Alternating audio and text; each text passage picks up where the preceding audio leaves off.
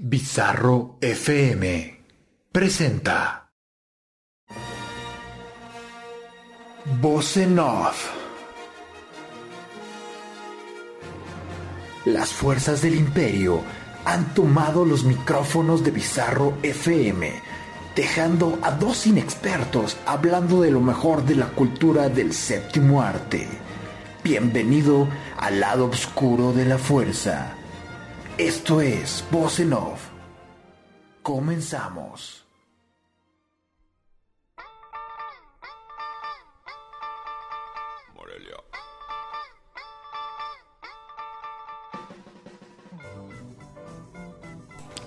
Buenas tardes, cinéfilos y cinéfilas. Hoy es lunes 14 de septiembre del 2020 y lo que ustedes están escuchando es un programa más de Voz en Off, lo mejor de la cultura del séptimo arte que es transmitido por Pizarro FM.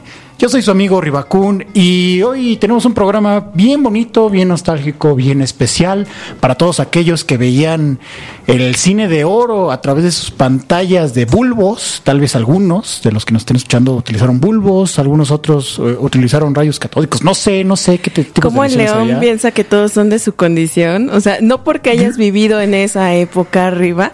Lo digo por significa mis que toda abuelos. la gente que Pero no nos tuve está abuelos, pero- escuchando. Ah, pónganse tristes por mí. No sé, estaría interesante saber de qué edad es el rango más o menos de nuestra audiencia. No, no sé, no estoy segura si alguien que le haya tocado vivir esa experiencia nos esté escuchando. Sería interesante. Yo creo que los que nos escuchan más o menos están en nuestro, en nuestro rango. La voz que acaban de escuchar es la de la señorita Ramona que nos La acompaña. metiche. La, la, la metiche, la metiche. No, no, no te creas. Que nos acompaña semana con semana aquí en cabina. ¿Cómo estás, Ramona? Muy bien, muy bien. Aquí comentando al aire, este, nada más así. Nada más porque sí. Improvisando nada más porque sí, ya se venció la parte cagada de este programa. Improvisando. Básicamente. Es la comedia. Eres la comedia de voz en off. Por no decir la, la comidilla. La carabina de Ambrosio. de- Algo así. pues bueno, hoy tenemos un programa bien bonito porque vamos a estar hablando de todas estas películas que hablan acerca de la lucha libre, que tienen como protagonistas a, luchadores, de a estos protagonistas del ring, ¿no? Estos personajes como El Santo, Blue Demon, Mil Máscaras, o sea, todos estos íconos del cine de los 50, 60, de este género, porque se convirtió en un género en su momento, como tal, ¿no? Entonces, y que fueron a dar la vuelta por todo el mundo.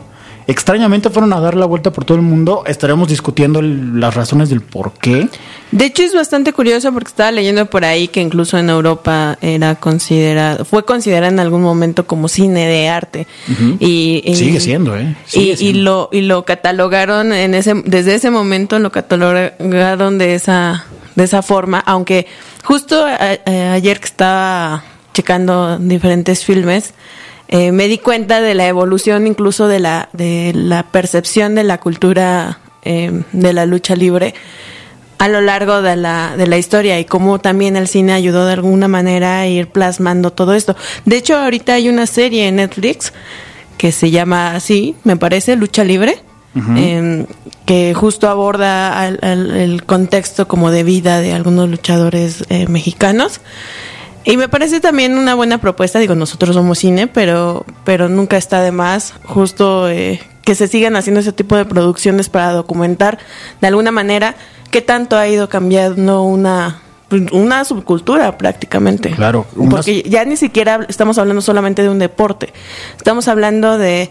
Es un show, es un espectáculo. eh, y, incluso de to- todo lo que implica este espectáculo. Estamos hablando también de que hay una proyección, bueno, desde el inicio hubo una proyección entre la vida personal de- del, del deportista y eh, el espectáculo arriba del ring. Es decir, eh, tan solo tenemos ejemplos justo como, como el Santo, ¿no? Que fue, es uno de los iconos, así como Pepe el Toro, digamos, de, de, de este... Era, era nuestro Sherlock Holmes, o sea, era nuestro detective de yo, la yo época. estaba más bien, eh, ayer que lo estaba viendo con mi mamá, le decía, creo que era nuestro, eran nuestros Avengers, porque estaba Ah, viendo justamente sí. la de, la de este Santo, Blue Demon y Mil Máscaras contra las momias de Guanajuato. Entonces le digo, eh, sí dije, no me, era- eran nuestros Avengers, ¿no? De, de aquel tiempo. Y ahora incluso es interesante ponerte a reflexionar si existen actualmente íconos como lo fueron ellos. Yo creo que ya no, y eso es un poco problemático. No sé qué tan conveniente sea descubrir que tal vez estamos perdiendo cierta identidad como sociedad al intentar replicar cosas de afuera o estarlas trayendo, ¿no? De alguna manera importándolas. Y ya nos exporta con ese nivel de impacto como ellos lo tuvieron a nivel internacional, no solamente impactando la, el cine nacional, sino internacionalmente. Es, insisto, otra parte, digamos, una variante de la época dorada del cine mexicano y de lo que implicó o de la proyección que tuvo en ese sentido a sobre nivel global. todo sobre todo porque no hay una forma adecuada o no existen las personas que tengan como la cabeza para hacer de una forma adecuada el, el aterrizar un, un cine por ejemplo de luchadores actuales que sería muy interesante armar como todo un universo de nuestros luchadores de la actualidad la verdad es que, la verdad es que yo desconozco los nombres que, que pueden estar en la en la CMLL y en la otra que no recuerdo ahorita busco el nombre pero yo en los noventas como que finalizando los noventas yo me perdí de, de, la lucha libre porque sí era como un poco aficionado, o sea, me gustaba Octagón, me gustaba El Santo, me gustaba mucho La Parca, pero llegó un momento que efectivamente como que todo se, se desconectó y poco a poco se fue perdiendo, pero eso no quiere decir que haya perdido popularidad, o sea, el deporte en sí eh, o el espectáculo de la lucha libre todavía se mantiene muy, muy vigente. Todavía lo transmiten en televisión abierta, lo transmiten en televisión por cable y es muy popular. Y no se diga, eh, es un poco lo, lo que comentabas, los productos del extranjero, sobre todo los de Estados Unidos con la WWE. Sí, ellos llegaron eh, a ser como... Bueno, ya existía como esa, esa parte, esa versión, pero incluso analizándolo desde el, cómo se percibía la, la lucha libre, eh, bueno, no me quiero adelantar justamente para esperar al siguiente bloque, pero uh -huh, uh -huh. y hablar como de los inicios de la proyección de la lucha libre eh, dentro del cine mexicano, que también está muy interesante ese tema, puesto que la lucha libre en realidad llega como a mediados de los 30. Bueno, surge en México a, a mediados de los 30 uh -huh. y las primeras producciones son hasta el, finales de los 40, principios de los 50, donde se empiezan a hacer las primeras películas sobre lucha libre mexicana y posteriormente empieza la colombiana, que de alguna manera también ha tenido como... Eh, ese arraigo que, a, la par casi de, de, la lucha libre mexicana y con íconos también este, muy importantes eh, eh, en el sentido Latinoamérica, pero pero es curioso porque incluso ayer que estaba viendo una de estas películas que no les quiero spoiler más en el siguiente bloque les voy a hablar más eh, a profundidad de ella justo la diferencia que noté a la lucha libre que tenemos hoy en día es que eh, antes estaba como más apegado un poquito tal vez a lo que hoy conocemos con, como las la UFC, las artes marciales mixtas. Uh -huh. Es decir, no había todavía esta... Eh, estas exacto como todos estos adornos esto caricaturesco de alguna manera de los personajes los trajes extravagantes y todo eso no o sea estamos hablando de hombres atléticos uh -huh. que a la época eh, recon, re, eh, cómo greco-romana uh -huh. Sí, sí, eh, luchaban en, en, en, arriba de un cuadrilátero y hacían estas mismas eh, digamos nos, eh, ¿cómo se le dice? Estas mismas... Las, estas suertes, estas técnicas. No, no, no, esas... técnicas. Ajá. Estas como técnicas atléticas que hasta la fecha se mantienen, pero eh, sin tanto circo, vaya, sin uh -huh. tanta actuación, sin tanto show, ¿no? Antes creo era, que incluso, era un deporte. Literalmente se pegaban y de hecho por eso eh, también en la historia se van corrigiendo algunas de las normas de la lucha libre porque antes también era como muchas cosas permitidas, pero es a partir de que empiezan a fallecer algunos... Eh, algunos deportistas eh, uh -huh. empiezan a quedar mal por estos golpes de repente, entonces ya empiezan como a, a un poquito a, a empezar a, a reconstruir la, la, normatividad del deporte para evitar que, que, se llegaran a situaciones trágicas y creo que eso de alguna manera llevó a que el espectáculo de, de la lucha libre se convirtiera más como tal en, en una puesta en escena que en un deporte, no que, sé. Que todavía a la Espero fecha, que no se me vayan a la yugular. A la fecha, eso. no, no, es que a la fecha incluso, o sea, sí se convirtió más en un show, en, en algo prefabricado, pero todavía se mantiene como cierto peligro en, en, las acciones que hacen, ah, en, por en, supuesto. de todos los movimientos. O sea, ¿Cuál fue el más reciente que falleció justo por la, en la cuerda? Que los desnucaron en las cuerdas. Creo que fue el hijo del perro, güey. No. No recuerdo. O sea, sí, sí escuché, pero ahorita no, no recuerdo la es verdad. Es uno de sí estos escuché. como ajá. de los hijos de no sé quién, ¿no? el hijo de alguien. El hijo de uno, ajá, exacto. Una cosa así, según yo, que igual eh, tiene, no tiene mucho, tendrá creo el año pasado o el antepasado, que falleció justo por quedarse en las eh, por des- eh, desnucarse en la cuerda. Qué mal, qué mal. Pero pues, ahorita me quedé pensando, la, el cine de luchadores colombiano tendrá coca en el ring. ¿Coca? Ay, cosita, ¿no entendiste? Ah. Perdón. Ella pensando en el refresco de ¿por qué, te- ¿por qué querrían tomar coca? No, es que viendo mi memoria justo que en la- en, Coca. en una de las películas de ayer en el ring traía acá la publicidad de Pepsi a todo lo que da, ¿no? En el comercialote. Y lo primero que pensé dije, asociaciones. eh, Coca, eh, no sé, es monopolio en Colombia, una cosa así. Yo ya después relacioné, ah, cla- ah, claro, perdón, perdón, es que yo apenas estoy despertando. Digo, ya sé que pasan de la una de la tarde, pero soy la Ramona, básicamente yo soy así. Vámonos, vámonos a escuchar la primera rola para que Ramona vaya despertando, porque también la música fue una parte importante en el cine de luchadores, Uf, muy, uf. muy, muy importante. Uf. Vamos a escuchar un- una canción que venía en un disco que fue estrenado en 1962. El disco se llamaba Asesinos de la Lucha Libre, que era el soundtrack de una película con el mismo nombre. Eh, esta canción se titula Hierba Verde de los Wheelers. Vamos a escucharla y regresamos en unos minutos aquí a Voz en Off, que es transmitido por Pizarro FM. Corte y queda. Hola, ¿qué tal amigos de Voz en Off? Mi nombre es Felipe Flores y estaremos presentándoles cápsulas sobre la actualidad del cine y, por qué no, un poco de la historia del cine. Y hoy para debutar, ¿qué les parece si hacemos como todo el cine nacional en esta nueva normalidad y hablamos del primer gran proyecto que tendremos en este año 2020 tan caótico? Hablamos nada más y nada menos de la nueva película de Christopher Nolan, Tenet. El nuevo proyecto de Christopher Nolan con John David Washington a la cabeza es una aventura de misterios, de espías, viajes en el tiempo. Es una explosión en la cabeza definitivamente muy espectacular.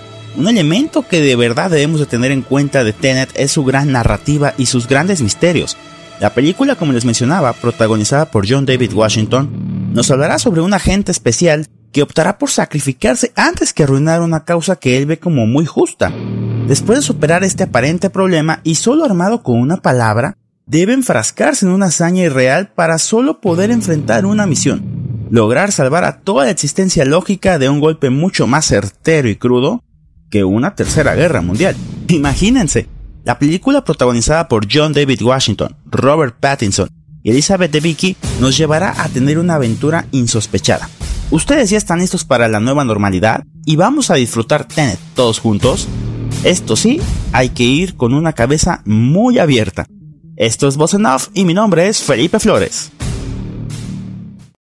Estamos de regreso, amigos y amigas, aquí a Voz en Off, lo mejor de la cultura del séptimo arte, que es transmitido por Pizarro FM. ¿Ves? ¿Qué fue eso? Este, fue un- es que estábamos platicando de una película que, Sí. que me dejó medio trastocado y, y estoy como...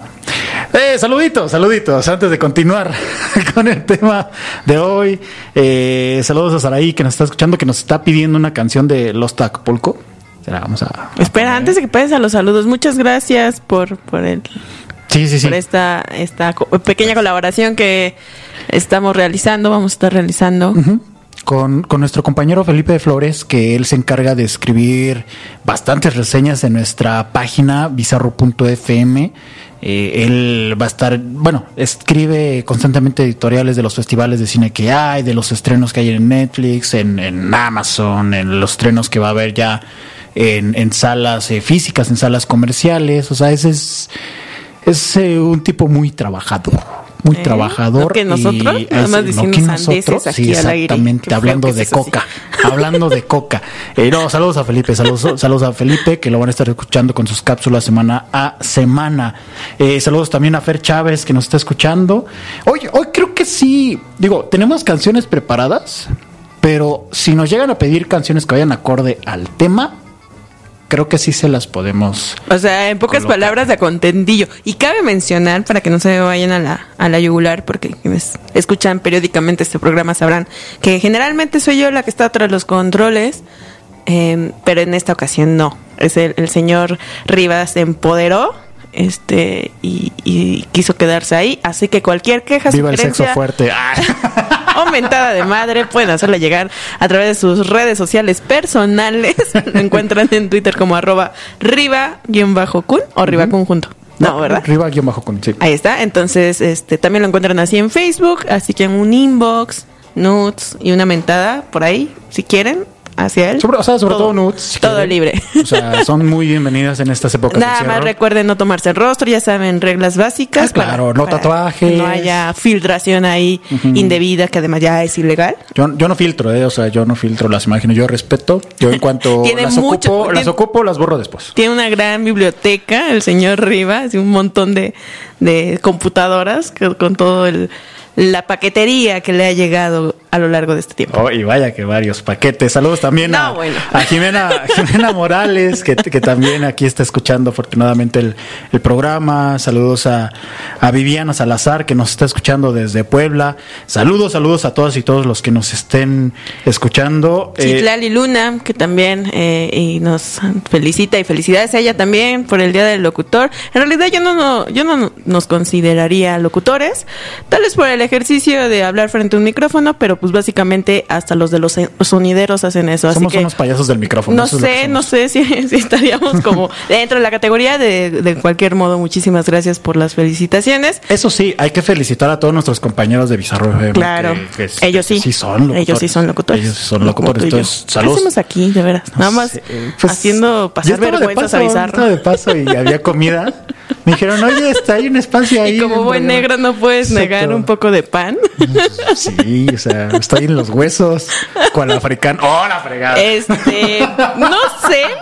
Más bien parezco perrito de la calle, una cosa así como, con, con bichos en la panza. Porque, no sé, es extraño. Saludos a Osvaldo Escalante, que, que también seguramente ahí nos está escuchando. Vayan a escuchar su podcast de Osvacine, que ahí siempre lo estamos promocionando cada semana. Entonces, de verdad es muy bueno, ¿eh? También tiene su, su canal de YouTube, está en Spotify. Deberíamos tener programa en Spotify, Ramona. No sé qué Deberíamos de cobrar por la publicidad, no se piensan. Ah, no es cierto. Ah, desde este momento, cinco mil pesos por mes. No, no es cierto, no se crean. Vamos a volver al tema. ¿Por qué estamos divagando tanto? ¿Por qué estamos No divagando sé, tanto? Porque somos Nos- influencers y podemos hacer lo que queramos. Nos, con- con- nos comentaba el equipo de inteligencia de Bizarro FM, la señorita Vanessa Torres, que fue el perro, el hijo del perro aguayo, el que, el que se murió, Sí, que fue el hijo del perro aguayo. Entonces, pues descanse en paz el hijo del perro aguayo, que, qué feo, porque sí ha habido bastantes accidentes. Yo hace poco veía un video de del místico en la WWE, que no sé si era falso, verdadero, pero que le lastimaron el ojo y no sé qué tanto. Creo que nada más le abrieron un pómulo o algo así, pero hasta estaban en Twitter poniendo, es que perdí el ojo, que no sé qué tanto, bla, bla, Sí, bla. bueno, Pero ahora no las sé. redes sociales ayudan a maximizar todo. Sí, exacto. Pero bueno, volvamos a- al tema del que estábamos hablando, la lucha libre eh, plasmada en el cine como tal. La, la lucha libre en, en México, hablando un poquito de- del, del contexto del- de este deporte espectáculo, pues llega más o menos, o sea, fíjate, la primera función de lucha libre fue en mil... 1800, ah, ahorita, 1865. Fíjate, desde cuándo ya estaba como la lucha libre, pero no como la conocemos con máscaras y todo este show, sino como decía Ramón, era más como un espectáculo de lucha grecorromana. Y en esa ocasión mandaron a traer a seis luchadores del extranjero, muy populares, para festejarle el cumpleaños número 25 a, a Carlota de Habsburgo, ¿no? Entonces, Mm, anda la osa. Ay, por si quieres Muy festejar tu, asunto. sí, exacto, por si quieres festejar tu cumpleaños con luchadores. pues, Estaría bueno, ¿eh? Estaría padre, ¿no? Además, también hay que ponernos a pensar justo en este contexto. Yo creo que son dentro del mundo de los espectáculos los que, al menos yo no he visto cómo han resuelto ahorita el tema de- del, del encierro.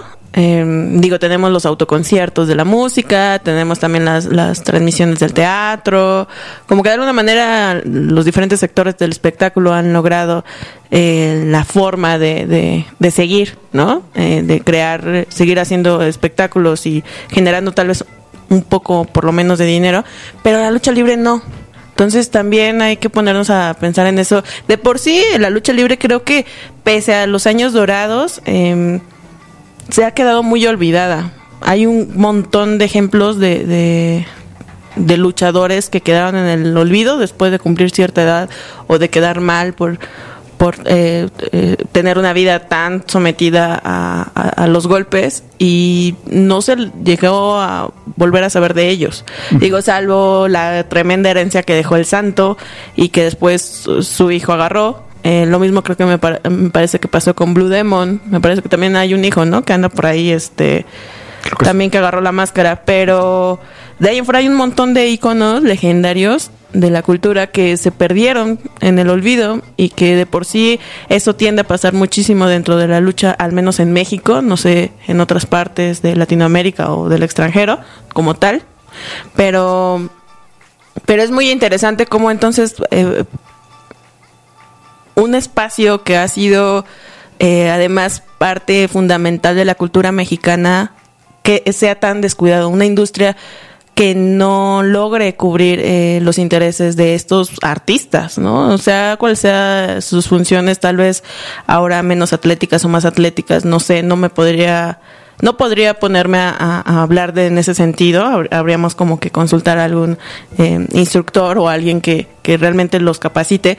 Pero, pero el hecho mismo de las, de las maromas, de, del espectáculo, los, los, los hace parte de un arte muy fundamental para, para México y es, es bastante triste ver que de repente todas estas eh, eh, eras doradas se hayan quedado como nada más en la cine en el cine en estas películas icónicas del Santo de Blue Demon de todos los luchadores que también intervienen de alguna manera como personajes secundarios pero hasta ahí ¿no? y en la memoria de quienes les gusta el deporte y que lo siguen desde hace años, pero ya cada vez se va haciendo más una cultura como de nicho, como una subcultura y entonces se va perdiendo de no, digo que ya no que no siga teniendo este impacto popular a nivel local, pero ya es para un público como muy específico el de la lucha. Ya no es como como antes las super arenas y los super shows y que se televisaban y todo esto se siguen televisando, pero no sé si siga teniendo como el mismo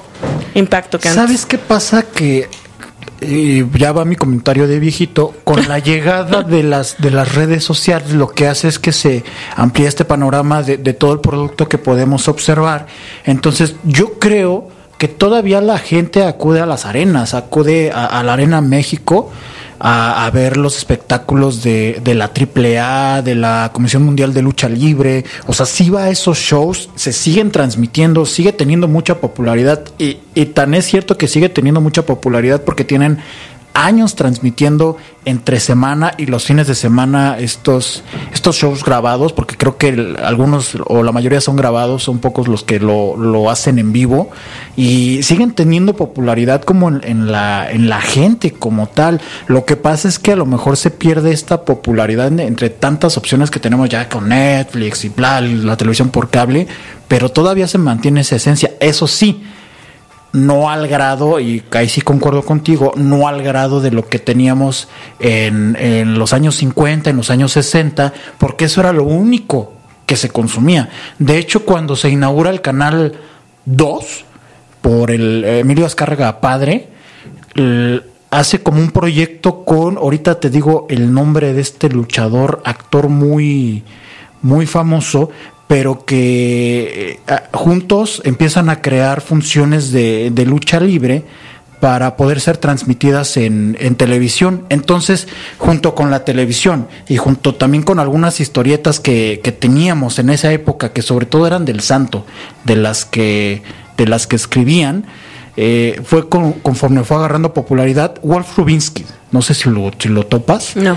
Mira, justo, no sé si viste Pepe el Toro. Obviamente, si viste Pepe el Toro. El amigo que mata.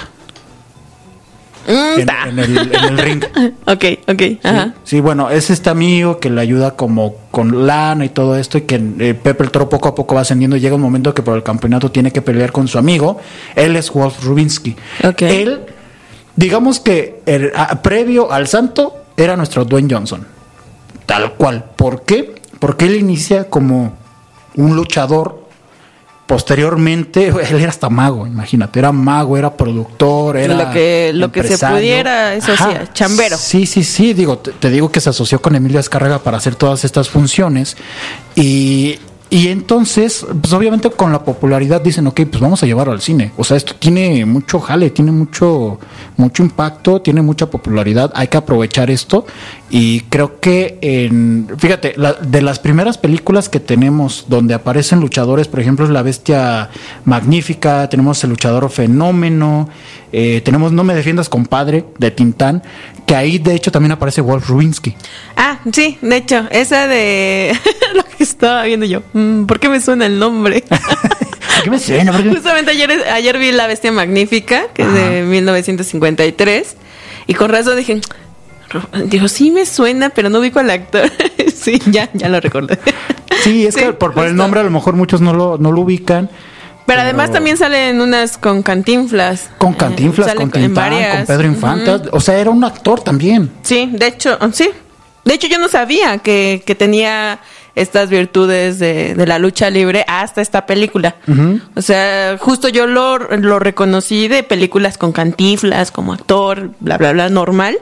No sabía que tenía esta, esta particularidad, este, virtud, además de, o disciplina, además de. Que fíjate que esa es otra cosa. O sea, sería muy, muy interesante que, que. Porque los luchadores también terminan siendo actores. O sea, los de la actualidad. Exacto.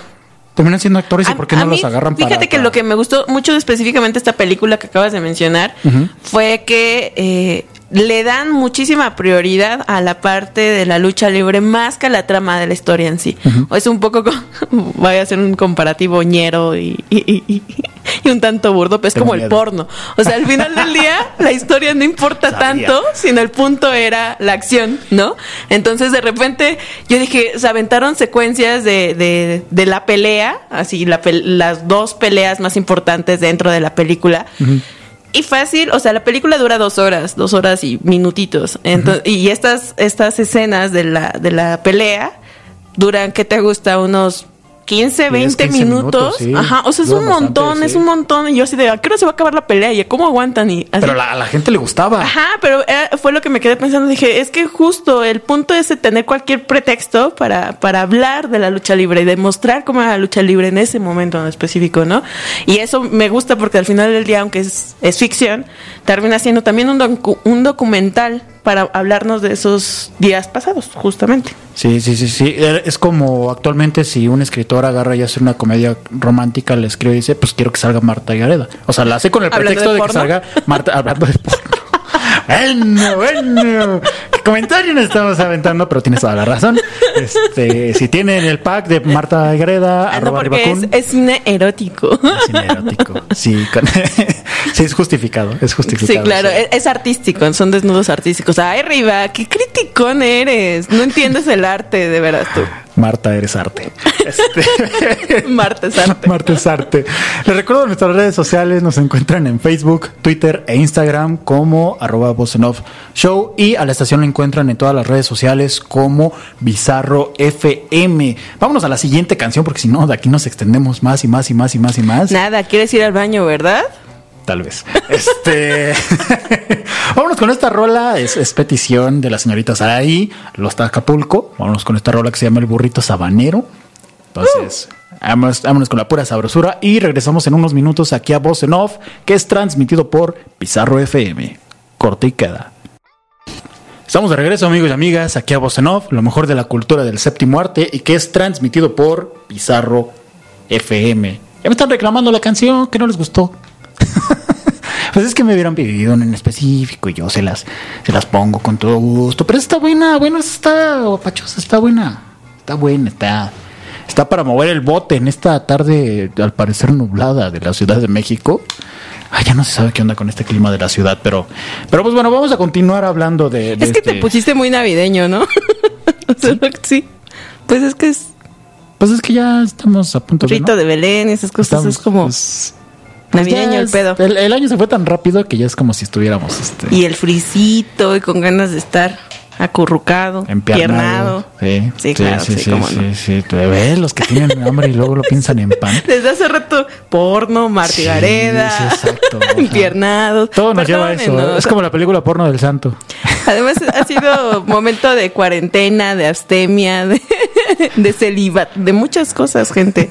Así que sí, está complicado, está complicado. Pero volviendo al deporte de los contactos, a propósito de que no hay, A, a- a propósito de toqueteo. de toqueteo, Sí, de sí, pretexto sí, sí. perfecto para estarse toqueteando los hombres en calzones. que rayos con tus referencias. Pero pues bueno, de hecho sí, hay, hay una película que no sé si has escuchado de ella, que es El Santo contra las mujeres vampiro o contra Drácula. Ajá. Sí, que, que a Francia me parece que se exportó como El vampiro y el sexo. Es- sí, sí, sí, sí. Que supuestamente, pues, que traía es- estas imágenes de las mujeres vampiro sin, sin blusa, así con la, con la chichi furtiva, ¿no? Sí, claro, las, las versiones, este... Que aquí se censuró. adultos. Que aquí se censuró y no se mostró. En Europa sí estuvo. O sea, por ¿sí, ahí sí estuvo tal cual o es una versión No, sí, era, no, era una versión del santo. Estaba el santo. De hecho. El original. La, la ori- ajá, el original. Y en la película se ve muy incómodo el santo. Digo, di- sí es muy difícil de encontrar. Pobrecito. Sí, sí se ve muy. El, el que sí se estaba agasajando cañón era el Drácula. O sea, ese sí era como que colocaba la mano así de, de moda, de modo, que, que estaba casi casi a punto de chupar algo. No era sangre. Pero bueno, o sea, de verdad, eh, lamentable Muchos, muchos, es, esas películas que, que muchos dicen haber visto, pero que nomás no, porque una, es difícil de encontrar y segundo, es como que, ay, las películas porno del santo, nada más era una y no era porno, era algo así como tipo Golden, 11, 12 de Erótico. la noche. Volvemos erótico. con el arte, los desnudos Era artísticos. arte, era arte. Tú dilo así para que la gente no se saque de onda. Bien, ahí podría haber sido salido Marta y Gareda en esa película, pero bueno.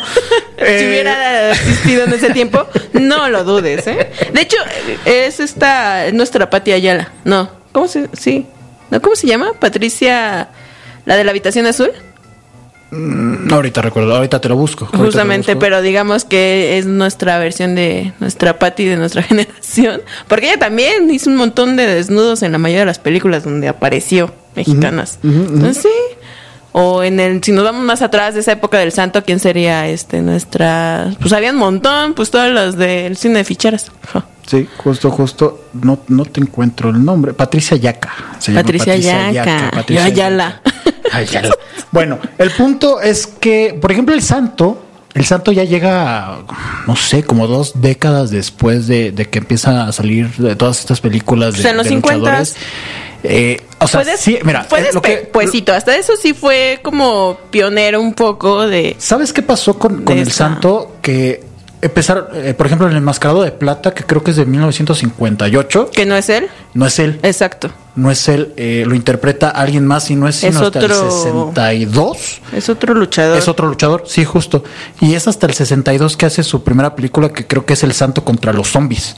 Ahí es donde ya empieza a ser eh, interpretado por el mismísimo Santo y empieza a hacer todas estas grandes películas. ¿A ti, ¿A ti te gustan tus películas? O sea, ¿las disfrutas si las, si las vuelves a ver? O... Sí, por supuesto. Es que es, es justo, es, es lo rico de la comedia. Aparte, el que adoptara de alguna manera las, estas películas, por ejemplo, hay una gran diferencia entre la que mencionábamos hace un momento, la de... ¿Contra las mujeres vampiro? No, no, ¿O no, no, la película que estábamos hablando con este señor que es actor y luchador. Rubinsky? Ajá. ¿Cómo se llamaba? La de No me defiendas, compadre. No, babás. La bestia magnífica. Esa, la bestia magnífica. Una cosa muy diferente es la narrativa de la bestia magnífica, que es un poco más el melodrama tipo Pepe el Toro. Y otra cosa muy distinta ya fueron las películas que se hicieron con El Santo, Blue Demon, Mil Máscaras y sus amigos, ¿no? Eh, Y sus porque- amigos. porque la Liga de la Justicia. Sus, sus amigos, sí. este, no, es que hasta creo que qué bonito también salió por ahí, ¿no?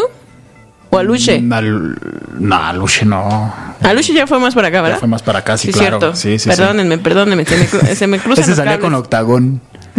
bueno, me- a lo que me refiero es que, por ejemplo, ya las de las de Santo era em, a- a- se- adoptaron como esta este género como de, de película gabacha de serie B que le llaman. Sí, Eh, sí, sí. O sea, como estos de como Batman y Robin así santos bati cosas, ¿no? Batileche, Batman. Exacto, ajá. Como esta cosa entre muy, muy fingida y cómica a la vez, y absurda, y, y icónica y como de, de tipo de cómic. Que yo siempre- Eso lo empiezan a adaptar a estas películas Ajá. y les queda perfecto como anillo al dedo. Entonces, la verdad es que las películas son muy disfrutables y, y entre que es broma y que sí te ríes de sus absurdos en, en las películas, tanto de producción que lo entiendes, ¿no? Un poco por, por la época, pero incluso hay, hay como detalles de producción que parecen intencionados que, que sean así de malos, ¿no? De eso hasta... eh, apreciar también estas constantes escenas de luchas interminables, eh, donde de todos modos eh, sí implica un esfuerzo físico, un, un, un nivel como de, de, de mm, desarrollo atlético, aunque estén actuando, ¿no? Aunque es, es una historia, ya no arriba de un cuadrilátero eh, forzosamente. Entonces, tiene mucha mucho color. Es, son muy ricas estas películas y creo que sí, definitivamente no importa qué edad tengas o si te gusta incluso la lucha libre, son muy, muy, muy disfrutables. Sí, claro, es. Yo creo que es en parte eso la, pop- la popularidad, por ejemplo, en Europa, porque toda esta coreografía que armaban en las peleas, que a lo mejor ahora la, la vemos como muy risible, muy falsa, entre comillas, ¿no? Está muy chusco. Es muy chusco. Tal vez en su momento sí era como que, wow, es- es- estoy viendo a James Bond, ¿no? Ajá, O sea, estoy viendo a Tom, de- Tom, Tom Cruise aventándose de un acantilado. A lo mejor era a ese nivel. Ese era, de hecho, esa era la intención, me parece, porque a todos los luchadores los veías justo trajeados, los veías en carros súper bonitos y, y como con este aire muy hollywoodense. Entonces, eh, es muy curioso cómo se van adaptando de alguna manera y se fusionan, ¿no? Esta esta narrativa estadounidense con eh, elementos eh, nacionalistas como las momias de Guanajuato, como un montón de cosas que hacían alusión a México y que se grabaron en México. Eso también abrió un, un montón el panorama de la industria mexicana y seguramente se enriqueció muchísimo durante esa época con específicamente el género de cine de luchas, ¿no? Sí, exactamente. Y también eh, sería, fíjate que sería muy interesante ahorita que, lo- que, que mencionas esa película del Santo contra las momias de Guanajuato y creo que también ahí hay un crossover, si no mal recuerdo, con Blue Demon y con Mil Máscaras. Ahí en esa sala. Sí, justo. Son- que- salen que los es- tres. Era nuestro De hecho- Thor, nuestro Thor, nuestro Capitán América, y nuestro Iron De Man. hecho está muy curioso porque ya, o sea, ya esto ya no es spoiler, no jodan. sí, no ya tiene ya véanlo. 60 años. Pero, pero eh, al santo se supone que el peso de la película, y te das cuenta también ya qué figura era el santo, porque ya había producciones en las cuales el título decía santo y esto, y el santo ya no tenía tanto protagónico. En esta película en específico, quienes se llevan todo el, el protagónico es justamente Mil Máscaras y Blue Demon. Claro. Y Santo aparece ya casi hasta el final para rescatar a todos como el gran héroe y Chapulín Verde que era. Entonces, Chapulín Verde. entonces eh, es, es como... La capitana Marvel de, de este endgame llamado El Santo contra las momias. Sí, Ándale. sí, sí. Exactamente. Así pues no sirvió para nada. Pero pues en algo ayudó. Me tenía ¿no? que llegar porque Tenía que llegar. el título decía el santo contra las momias, entonces en algún punto tenía que pelearse, ¿no? O sea, era la pelea del siglo, no sé, piensa. Sí, sí, sí. Eh, es que ahorita estoy leyendo aquí los, los comentarios. ¿Qué, ¿Qué nombre te pondrías de, de luchadora? ¿Qué nombre Ay, te pondrías? excelente pregunta. No lo sé, tengo mi cabeza El podría rayo, el, explotar. el rayo de Catepec. No, sería como Ramona Uñas Finas, una cosa así. No, porque Catepec eh, sería perfecto. O algo así, como, o así como colmillo de la luna andante o Cámara. Ah. O sea, ese sí estuvo muy O- filosófico. Es- es- Muy prehispánico. este sería como Mayota. Azteca. como la tóxica Ramírez, este La tóxica Ramírez. Una cosa así. Este, Celostina Gutiérrez, no sé, hay un montón, ¿no? Yo me acabaría. Sí, sería muy, muy interesante. Yo me llamaría el neurótico Fernández. o el depresivo Chávez. El, el, La el negro de Dudevant. doctores. La iracunda Dudevant. No. Y las proyecciones ante todo. Bueno, ya, este, no me hagas esas preguntas, Riva. no Bueno, me- bueno, bueno. menos al aire, por favor. Bueno, a ver, ¿qué, ¿qué tanto cine de lucha libre has visto como para que me pudieras recomendar algunas películas para los que no estén tan empapados de este cine? Porque yo creo que sí es muy necesario ver las películas tanto del Santo de Blue Demon, de incluso del Huracán Ramírez, porque el Huracán Ramírez fue una figura que fue fabricada para cine, que después se trasladó a la lucha libre, pero eh, era un personaje que construyeron para las películas y que fue tan popular en su momento en lo- eh, a mediados de los 50 que posteriormente lo pasaron a, los, a las películas. Entonces, ¿Qué películas tú nos podrías recomendar para decir, ok, yo creo que estas son las adecuadas como para que te eches una muy buena risa o que conozcas a fondo lo que es el cine tal cual, tal cual de, de- de lucha libre que se volvió un género. Porque como tal, no, un subgénero, no como el, el, mentado cine de superhéroes, sino que se convirtió en un género cinematográfico completo. Entonces, claro. ¿qué nos podrías recomendar en este sentido para ver? Pues, por ejemplo, para justo identificar un poco la pauta de lo que significó también el santo a nivel cinematográfico, eh, sería eh, la primera y la última, el santo contra la muerte y santo en el misterio de la perla negra. Ok. Esa es de 1974. No tengo claro si es la última, pero sí estoy segura que es de las últimas que, que él realizó originalmente. Eh, otra, por ejemplo, eh, mm, Carla contra los jaguares. Esa es una de, esa es colombiana, no es mexicana, pero igual creo que está interesante ver qué tanto se modificó en ese tiempo o qué tantos símbolos, así como la, la lucha libre mexicana del santo, que tenía elementos nacionalistas, ver en Colombia cómo tenía esta proyección la lucha libre a nivel local, ¿no? Claro. Em, ver qué diferencias había como tal, ¿no? Si es que las, si es que existían entre la lucha libre colombiana y la, y la mexicana. El-. Los jaguares contra el invasor misterioso, esa sería otra. Campeones del ring, esa es justo una coproducción colombiana-mexicana. Eh, que es de 1972 también. Es, es interesante porque si ven las primeras, las de los 50, los 50. y después se van hasta las últimas 70s, 80s, la evolución de la de cómo se percibe la lucha libre de la narrativa de todo cambia un montón. Sí, y no sí, solamente porque sea la transición de la televisión en blanco y negro a la de color, sino justo por todos estos elementos a los que empiezan a recurrir tanto técnica cinematográfica como la narrativa, las historias, ¿Sabes qué como pasa? los los- ahora vemos a un, por ejemplo, justo lo que decíamos de, de esta parte de, de gladiadores que tenían en los 50 todavía los luchadores y tenías incluso, incluso a un a este icónico también luchador que participa en esta película con, con el actor que mencionabas. con el otro actor, con Wolf Ravinsky. El- el- el- además no lo iba a poder pronunciar, entonces lo hago a propósito, como que no me acuerdo para que tú lo digas. Tradúcelo, Lobo Ravinsky. Exactamente. el lobito. El lobito, este, el lobis. El lobis para la banda.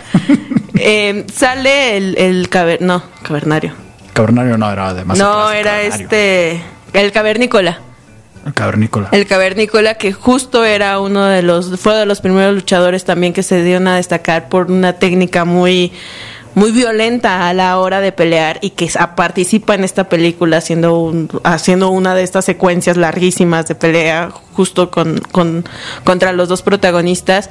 Aparece él y aparece el verdugo Ok. a dueto y pelean estos cuatro. Entonces, es, es muy interesante porque aún así, pues, lo mu- único que tenía de, de cavernícola era justo que el calzón era como al- eh, con leopardo.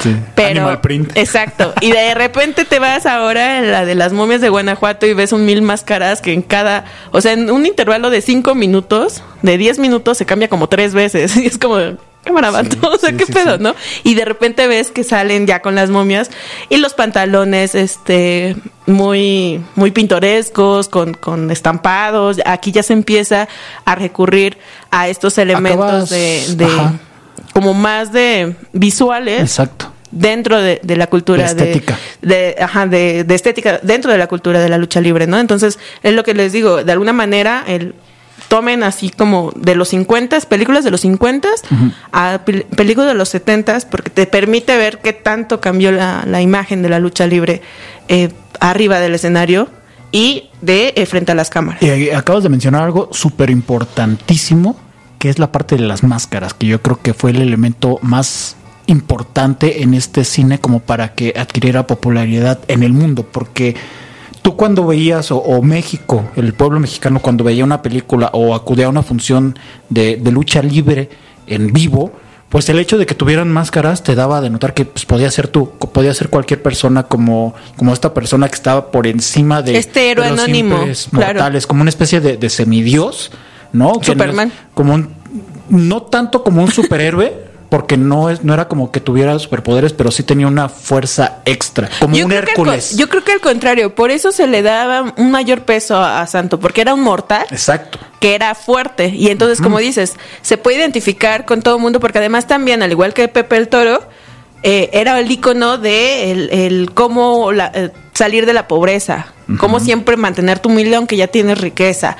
Entonces, eh, eh, toda la parte de valores, toda la parte de la moral eh, que se le quería inculcar a la sociedad, estos iconos cinematográficos la tenían, ¿no? La mucha bondad, la valentía, eh, que no solamente era fuerza por fuerza. Entonces los personajes, además sus lecturas, eh, eran muy maniqueístas, sí. El malo era muy malo y el bueno era muy bueno, pero de alguna manera el santo ayudó a reafirmar y, y- y- y de alguna manera poner el estereotipo de la pobreza, al igual que Pepe el Toro, como un máximo de bondad, como un máximo de de sí, cómo puedes salir de un contexto complicado de vida y eh, hacerte una mejor vida, ¿no? Lo necesitaba México. O sea, era algo que, que en su momento. Era motivacional ver Era estas motivacional, eh, con tanta bronca económica y social que a la fecha se mantiene, pero creo que era un poquito más ah, agudizado en ese entonces. Era, eran como figuras que necesitaban en ese entonces la, la sociedad eh, mexicana en general. Pero bueno, ya se nos acabó el, el tiempo.